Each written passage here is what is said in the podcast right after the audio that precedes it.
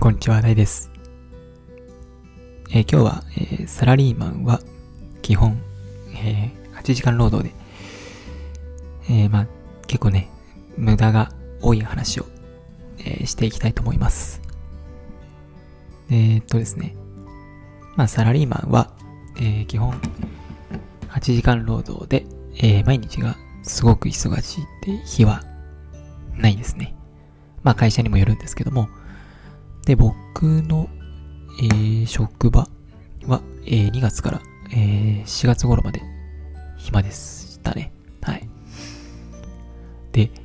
えー、その後は、え、多少忙しくなるとは思うんですけども、まあこの暇な時って、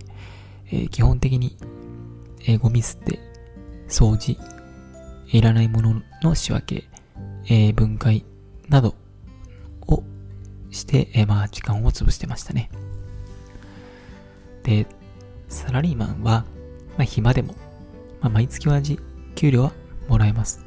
まあそこはね、いいと思うんですけども、えー、暇な時でもきっちり、えー、8時間働かないといけないので、まあこれって結構時間の無駄だなって思ってますね。で、まあ、アルバイトだと、暇な時は早く帰れるし、まあ、最悪今日は休みとかって言われますけども、まあ、その空いた時間でね、なんかブログ書いたり、まあ、YouTube 撮ったりして、え自分のコンテンツを作成することができます。まあ、アルバイアルバイトだと、えー、収入は減るんですけど、えー、その時間を確保できますね。そのね、まあ、ブログとかやる時間を確保できる。で、あとは働く時間を自分で決められるから、まあ、で、あの、まあ早く、今日は、えー、午後、午前中だけ働いて、午後午後からまあ、なんかね、まあラジオを撮ろうとか、そういうことができるわけなんですけども、えー、サラリーマンだと、まあ、自分で働く時間を決めることができないんですよね。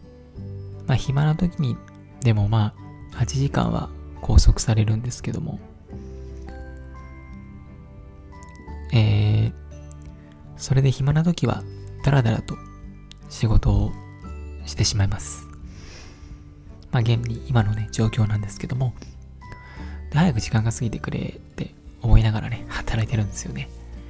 いや、本ていうんですかね、もう、何やってんだろうって感じになっちゃうんですよね。はい。で、まあ、とりあえずね、働けば給料はもらえるので、まあ、いいかもしれないんですけども、まあ、それなら、暇ならね、早く帰りたいですよね。まあ、給料は、まあ、僕の場合は、まあ、安くてもいいので、早く帰りたいですね。で、まあ、ブログ書いたり、この音声配信とかね、押して自分のコンテンツを伸ばした方が、まあ、よっぽどいいかなって思ってます。えー、しかしですね、まあ、アルバイトよりサラリーマンの方が給料がいいし、まあ、福利厚生とかね、もうしっかりしてます。まあ、そのため、えー、サラリーマンを辞めるのを躊躇してしまう人がほとんどだと思います。まあ、確かにね、来月から収入がゼロになるのは不安ですよね。でも、一番いいやり方は、やっぱサラリーマンをやりながら、えー、隙間時間に副業をやることですね。まあ、例えば、えー、朝起きたら音声配信を1本撮る。えー、仕事の休憩中に SNS で情報発信する。えー、仕事終わったらブログを1本、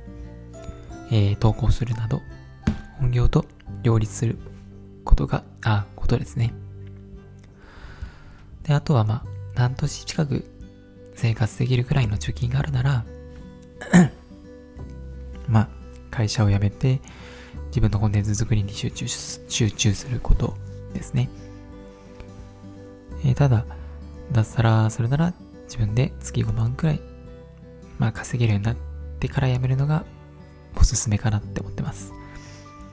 まあ、自分で稼ぐためのコンテンツを掴んでからの方が自信がつくからです。まあ、僕は最初、今月、ん？今年の6月にまあ、ボーナスをもらってからやめようかなって思ってたんですけども、えー、まだ自分でね、1円もね、稼ぐことができてないので、まあ、まずは、えー、5万円稼ぐことに集中したいと思っています。えー、今月末から、えー、一人暮らし、まあ今始まってるんですけども、まあ家族がいないので、まあ堂々と音声配信ができるので、まあ毎日配信を、えー、頑張りたいと思います。てか頑張りたいですね。はい。で、まあ結論、サラリーマンとその副業を並行しながらやるのやるのが、やっぱおすすめかなって思います。まあ、毎月安定した収入が入るのは精神的にも、まあ、余裕が生まれますし、まあ、副業にもね、まあ、コミットできる。まあ、時間はね、あんまりないですけど、でもまあ、隙間時間でうまく、まあ、やるしかないんですけどもね。はい。で、まあ、自分である程度稼げるようになってからやめるのがおすすめですね。はい。ということで、まあ僕もね、えー、頑張っていきたいと思います。